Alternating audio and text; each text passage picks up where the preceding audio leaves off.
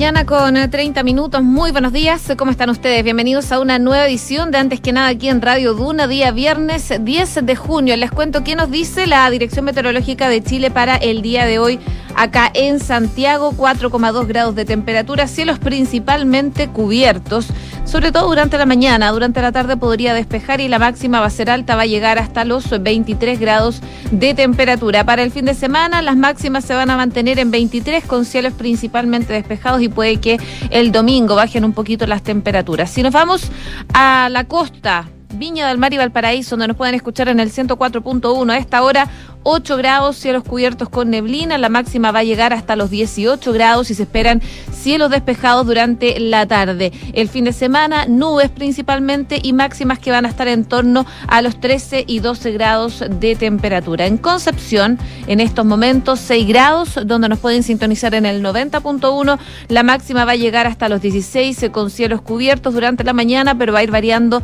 a despejado. El fin de semana, nubosidad parcial y máximas que no van a superar los 13 grados de temperatura. Y en eh, Puerto Montt, menos 2 grados a esta hora. La máxima va a llegar hasta los 9, cielos principalmente cubiertos con neblina, las nubes se quedan por lo menos durante todo el fin de semana y las máximas subirían el sábado y el domingo a los 12 grados aproximadamente. El lunes podrían volver las precipitaciones a esa zona del país, según lo que nos dice la Dirección Meteorológica de Chile para las zonas donde no se escuchan. Y también destacar lamentablemente malas noticias. La delegación presidencial de la región metropolitana declaró la segunda preemergencia ambiental del año para la región metropolitana para este viernes. Según informa la autoridad, la determinación fue tomada con el fin de resguardar la salud de los habitantes debido a las malas condiciones de ventilación y la estabilidad atmosférica, sobre todo acá en la cuenca de Santiago. Habrá restricción para automóviles sin sello verde, cuyas patentes terminen en 6, 7, 8, 9, 0 y 1, así como para vehículos con sello verde que sean eh, anteriores a septiembre del año 2011, cuyas patentes terminen en 8 y 9. También habrá restricción a motos con patentes terminadas en 8 y 9, inscritas antes del 1 de septiembre del 2010. Eh, También restricción a transporte privado, eh, transporte de carga, entre otros, y también, por supuesto, restricción a las calefacciones a leña. Parte entonces de las restricciones para el día de hoy a propósito de esta segunda preemergencia ambiental del año acá en la región metropolitana. C con 33, hacemos un resumen de las principales noticias que están ocurriendo en Chile y el mundo en los titulares.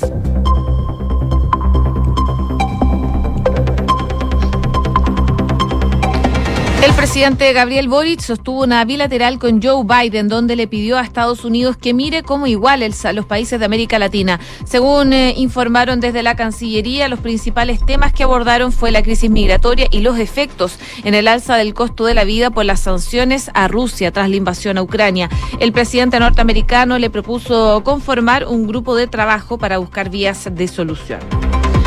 El gobierno pedirá una prórroga para extender el estado de excepción en la macrozona sur, aunque la iniciativa incomoda parte del oficialismo. En general, los parlamentarios salieron a respaldar la idea. La próxima semana, la ministra del Interior liderará una serie de conversaciones con las bancadas de las dos coaliciones para sellar los apoyos. La Cancillería dijo que está coordinando distintas acciones para lograr la liberación del chileno secuestrado en Haití. El misionero Esteban Zambrano fue raptado el miércoles por dos sujetos armados y para ser soltado piden 100 mil dólares. La Comisión de Armonización redujo a 372 los artículos del borrador constitucional. La instancia aprobó recortar 127 de los 499 artículos del texto original, propuesto que será una propuesta que va a ser vista en el Pleno de la Convención este sábado.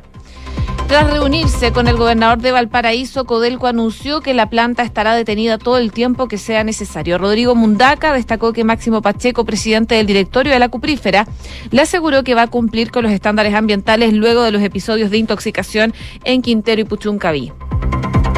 Chile superó la barrera de los 11.000 casos diarios de COVID-19. Se trata del mayor reporte de contagios diarios desde el pasado 19 de marzo. En tanto, autoridades fiscalizaron en terreno recintos cerrados con atención al público que estén exigiendo el pase de movilidad.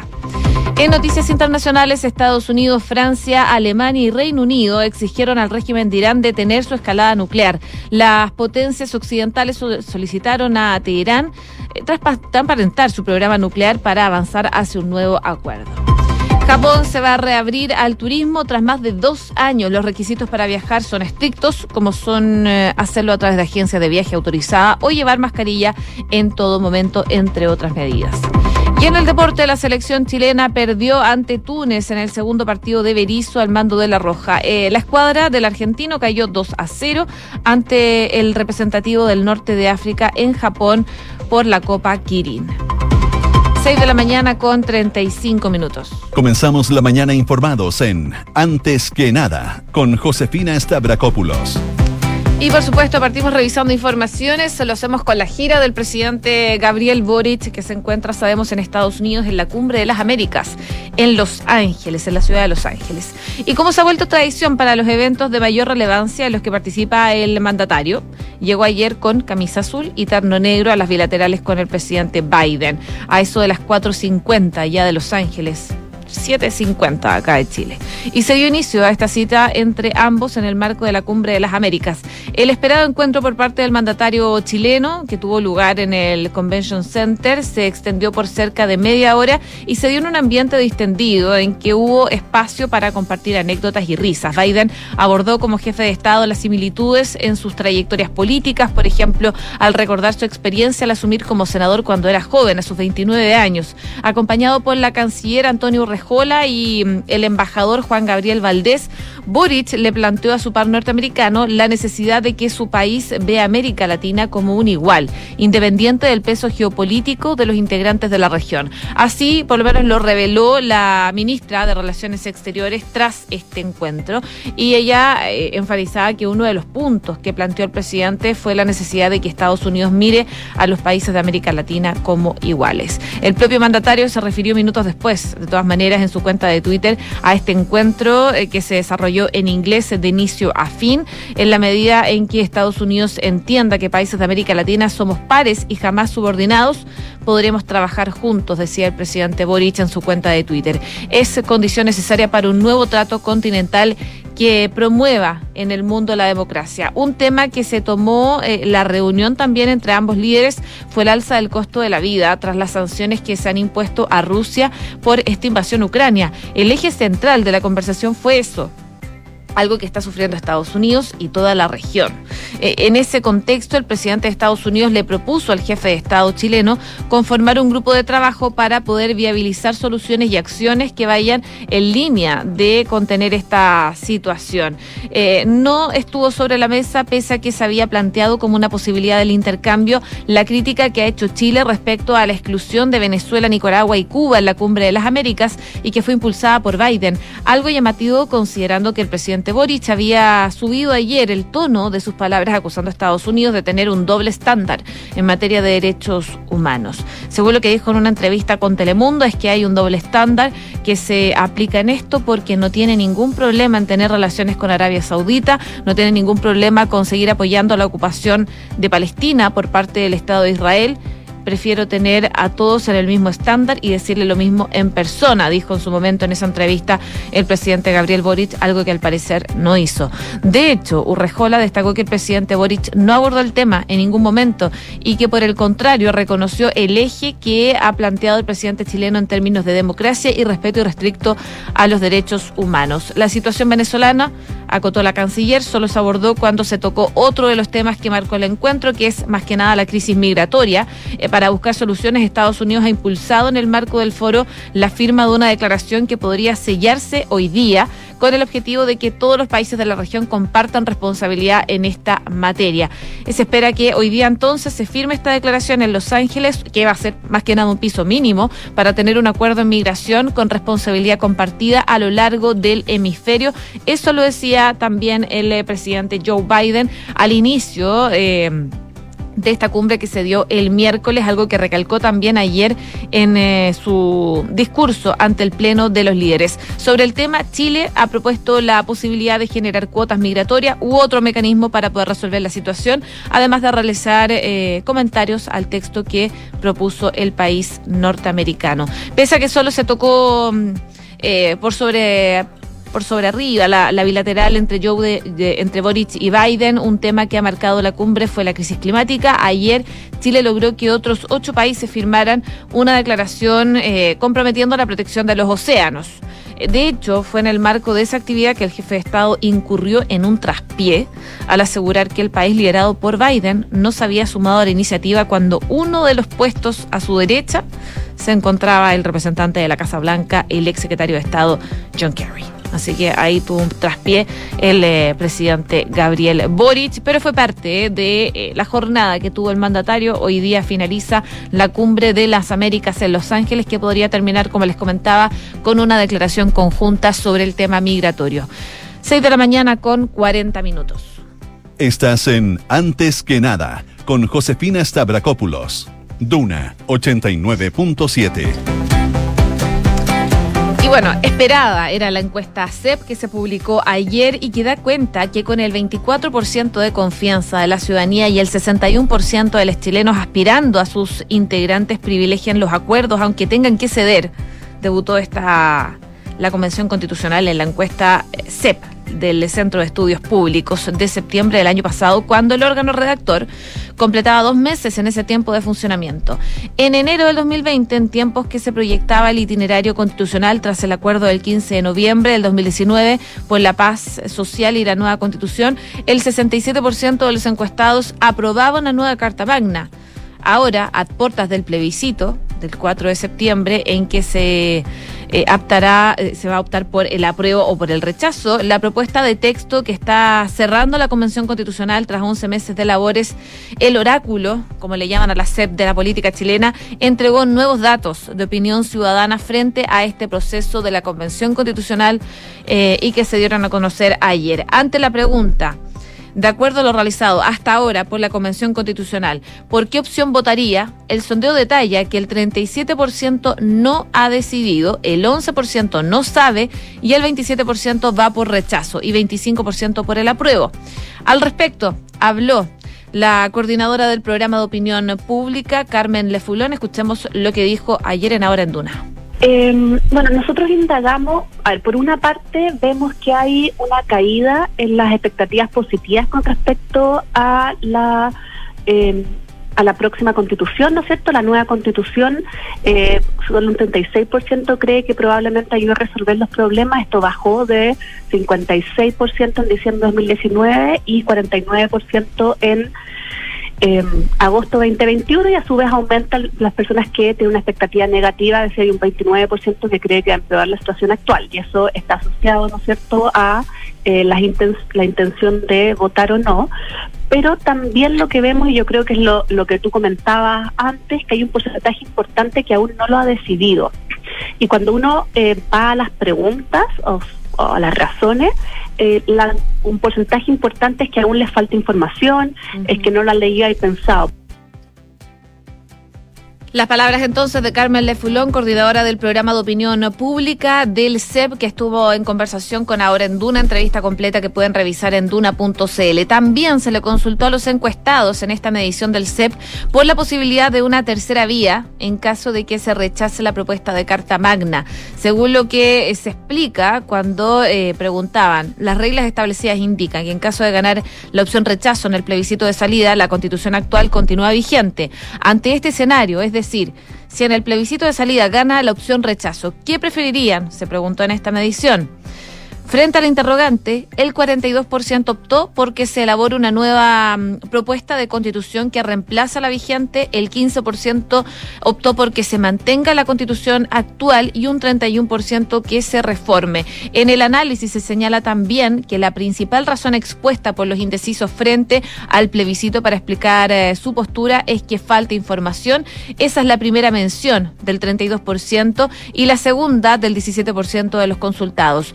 Luego está eh, No la he leído o No lo he pensado, que figura como primera mención del 21% de los encuestados y segunda mención del 6%. Además, se expusieron las razones que tienen las personas para expresar su rechazo a la propuesta. En primer lugar, figura como motivo las características de los convencionales y su trabajo, como primera mención del 31%. La segunda mención del 28% entre quienes rechazan es que les parece mala la propuesta. Y el 20%, el 20% digo, señala que ese motivo en primer lugar y el segundo en un 7%. Le Fulón sostuvo en este punto que es posible que si las y los convencionales adquieren un rol menos protagónico, la percepción negativa se podría modificar. Y si empiezan a figurar otros personajes políticos y empiezan a figurar más bien las propuestas, probablemente eso se aleje un poco de la memoria de las personas. La muestra advierte un descenso sostenido también en quienes piensan que el país mejorará al cambiar la Carta Fundamental y un aumento mm, proporcional de los que creen que el país va a empeorar. Este estudio considera la opinión de una población de 18 años y más en zonas urbanas y rurales de todo el país, a excepción de Isla de Pascua, Juan Fernández y la Antártica. 6 de la mañana con 45 minutos. Estás escuchando Antes que nada con Josefina Stavrakopoulos en Duna.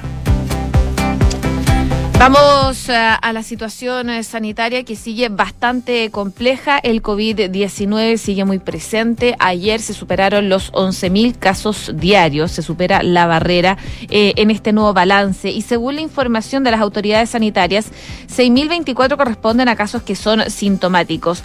Em, es preocupante, por supuesto, de lo que está pasando a propósito del COVID-19. En línea similar, los casos acumulados de coronavirus en el país aumentaron a 3.783.000. De estos, más de 3.686.000 ya están recuperados. La variación de nuevos casos confirmados a nivel nacional es de 19% si se mira en los últimos siete días. Y en cuanto a la positividad nacional, esta alcanza un 14,20%, similar al índice de este miércoles que recién pasó, donde llegó al 14,22%. En tanto, eh, en las regiones, eh, por ejemplo, de Valparaíso, se presenta un 20% de positividad. Le sigue O'Higgins con un 18,17 y la región metropolitana con un 17,42%. Eh, El DEIS informó lamentablemente de 31 fallecidos durante la última jornada y se comunicó también que hay 167 pacientes hospitalizados en unidades de cuidados intensivos. A propósito del COVID-19, habló Alberto Duñac,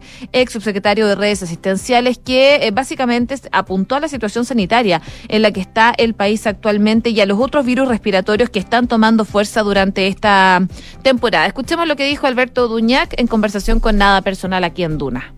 La verdad es que no lo sé, eh, tengo que ser muy honesto. Eh, los estudios han ido mostrando que eh, la, la, inmunidad humoral, es decir, los anticuerpos circulantes, empiezan a disminuir con la edad, ¿no es cierto? Y empiezan a disminuir después de los, de los cuatro, cinco, seis meses.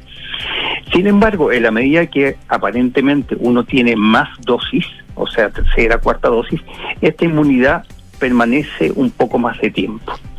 Así que es probable que los efectos beneficiosos de la vacuna puedan ser más prolongados cuando tenemos tres o cuatro dosis que lo que fue cuando teníamos solo dos o tres. Eh, y hay algunos estudios eh, internacionales que muestran que con estos esquemas de heterovacunas, con vacunas distintas, de inmunidad es incluso mejor.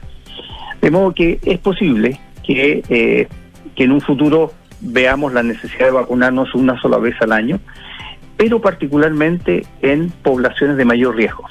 Y los más, los de mayor riesgo son los enfermos que tienen eh, patología asociada y eh, los más viejos.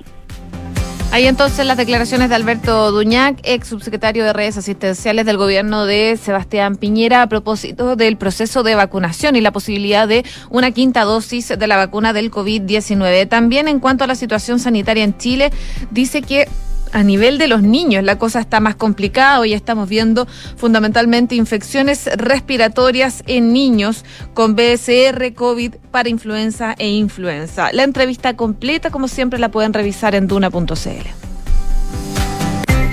6 de la mañana con 49 minutos. Escuchas antes que nada con Josefina Stavrakopoulos. Duna. Y en otros temas también, uno que preocupa eh, principalmente a la Cancillería es un secuestro en Haití de un chileno. La ministra de Relaciones Exteriores, eh, subrogante, Jimena Fuentes, se refirió eh, ayer a este secuestro de un ciudadano chileno registrado el miércoles en Haití, al asegurar que la Cancillería ya se encuentra monitoreando la situación de forma permanente con la policía de la isla, además de prestar asistencia y orientación a la pareja de la víctima. El hecho afectó a un misionero misionero chileno identificado como Esteban Zambrano, de 32 años, quien fue raptado por desconocidos en Puerto Príncipe, en la capital de Haití, cerca de las 2 de la tarde del miércoles, cuando la víctima, que realizaba servicios humanitarios con familias y niños, llegaba a su casa. Según lo que explican eh, desde la Cancillería, es que a través del consulado chileno en Puerto Príncipe están en contacto ya con la pareja del connacional Esteban Zambrano, acompañándola y prestándole orientación y asistencia necesaria. Dicen que además la Cancillería está en contacto con la Policía Nacional de Haití, especialmente con su unidad antisecuestro, entre otras autoridades de la isla, monitoreando permanentemente la situación. Finalmente, la ministra subrogante, Jimena Fuentes, sostuvo que la cartera seguirá eh, atenta a la evolución de este caso, en donde, claro, desconocidos raptan a este chileno y están pidiendo por él un rescate. 6 de la mañana con 51 minutos. Estás escuchando Antes que nada con Josefina Stavrakopoulos en Duna.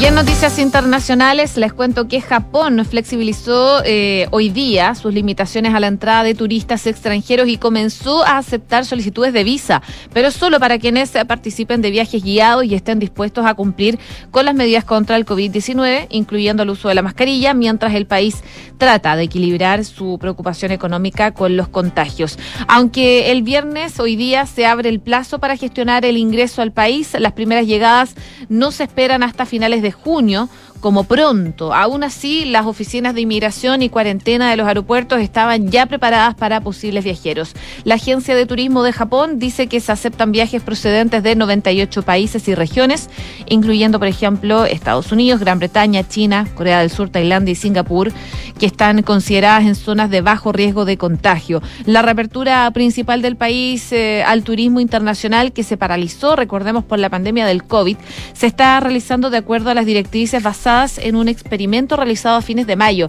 En él participaron 50 personas, en su mayoría empleados de agencias de viaje de Australia, Singapur, Tailandia y Estados Unidos. Y según las normas, los participantes deberán usar mascarilla la mayor parte del tiempo y tienen que contratar un seguro que cubra los gastos médicos en caso de que contraigan el COVID-19.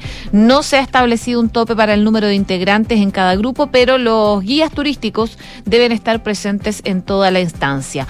Eh, tras las críticas que apuntaban que sus eh, estrictos controles fronterizos eran xenófobos, Japón empezó a suavizar también las restricciones a principios de año. El primero de junio duplicó, de hecho, el límite de entradas diarias a 20.000 personas, incluyendo ciudadanos japoneses, estudiantes extranjeros y algunos viajeros de negocios. Y eh, saliendo de las buenas noticias para Japón, nos vamos a Estados Unidos unos minutos porque uno de los aspirantes del Partido Republicano a gobernador del estado de Michigan fue detenido por su participación en el asalto al Capitolio el pasado 6 de enero del 2021. Esto según lo que está informando a esta hora el FBI en un comunicado. La oficina de Detroit del FBI informó de la detención de su residencia de Ryan Kelly, de 40 años, y uno de los cinco republicanos que eh, pelean en las primarias de Michigan para ser el candidato de este partido a las elecciones de noviembre. A Kelly se le imputan delitos menores por su participación en los hechos del 6 de enero del 2021, cuando esta turba de seguidores del entonces presidente Donald Trump asaltó el Capitolio de Estados Unidos en Washington para tratar de impedir la certificación de la victoria electoral del actual presidente Joe Biden. En el asalto al Capitolio murieron cinco personas, recordemos, y cerca de 140 agentes fueron agredidos. Precisamente eh, el comité legislativo que investiga lo ocurrido ese día revelará algunos de sus hallazgos en una audiencia que se va a transmitir en horario de máxima audiencia y en la que se mostrarían imágenes inéditas de lo que sucedió durante las próximas horas. El objetivo del comité será demostrar que el asalto al Capitolio no fue un hecho aislado, sino el resultado de esfuerzos coordinados con múltiples pasos para evitar que el demócrata Joe Biden asumiera la presidencia. Así que es noticia que está ocurriendo a esta hora. El FBI detuvo a un candidato republicano por participar en este asalto al Capitolio. Estamos hablando de Ryan Kelly, eh, que es uno de los aspirantes del Partido Republicano a gobernador de Michigan, que son las elecciones en noviembre próximo. 6 de la mañana con 54 minutos. Cifras, mercados, empresas. Las principales noticias económicas están en Antes que nada. Thank you. Y brevemente contarles que el mercado laboral sigue su ruta para alcanzar los niveles eh, de previo al surgimiento del COVID. En el trimestre febrero-abril se crearon 37.917 puestos de trabajo en su serie original en comparación al trimestre inmediatamente anterior. En 12 meses, en tanto, se generaron más de 731.000 nuevas plazas laborales. Así, los ocupados totales llegaron a 8,83 millones y faltan 227.896 para volver al nivel de prepandemia. Esto es el trimestre de diciembre de 2019 y febrero 2020, cuando los ocupados totalizaron 9,06 millones. Pero si bien se avanza en esa dirección, al pasar de los meses y a medida que la economía se empieza a enfriar, el ritmo se ha ido ralentizando. El propio Banco Central lo señala en el informe de política monetaria de junio al afirmar que la creación del empleo continúa, pero aún a una velocidad probablemente más lenta eh, que en meses anteriores y con menores salarios reales, en un contexto en que la tasa de desempleo permanece bajo al 8%. Esta tendencia va en línea también con la disminución que han eh, empezado a mostrar también las ofertas laborales, así lo muestra el índice de avisos laborales en Internet realizado por el Instituto Emisor, el cual llegó en mayo a 87,27 puntos, anotando una alza de 2,4%, su menor crecimiento en 12 meses desde octubre del 2020. En términos mensuales, pese a que subió 3,5%, se mantiene en niveles bajos en comparación a lo registrado durante buena parte del 2021. Este indicador en general da cuenta de un comportamiento similar a lo que pasa con los datos del empleo salariado de la encuesta de empleo del INE. Los economistas coinciden en que esta desaceleración de las ofertas de puestos de trabajo y por ende de la creación de empleo se debe principalmente a que las perspectivas para la inversión no son eh, auspiciosas. Esto considerando que el Banco Central proyecta una caída de 4,8% y de 2% de dicha variable para el 2022 y 2023 respectivamente. 6 de la mañana con 56 minutos. Y les cuento que tener una cuenta vista que te paga intereses solo por tener saldo en ella es posible. Puedes conocer la cuenta más de Banco Consorcio, donde solo por mantener saldo ya estás ganando. Solicita tu cuenta más en consorcio.cl. ¿Y sabías que puedes comprar de forma anticipada los servicios funerarios de María Ayuda? Entrégale a tu familia la tranquilidad que necesitan y estarás apoyando a cientos de niños de la Fundación María Ayuda. Convierte el dolor en un acto de amor. Cotiza y compra en www www.funerariamariaayuda.cl. Bien a continuación, Duna en punto junto a Rodrigo Álvarez. Que esté muy bien y sigan en la sintonía de Radio Duna, acá el 89.7.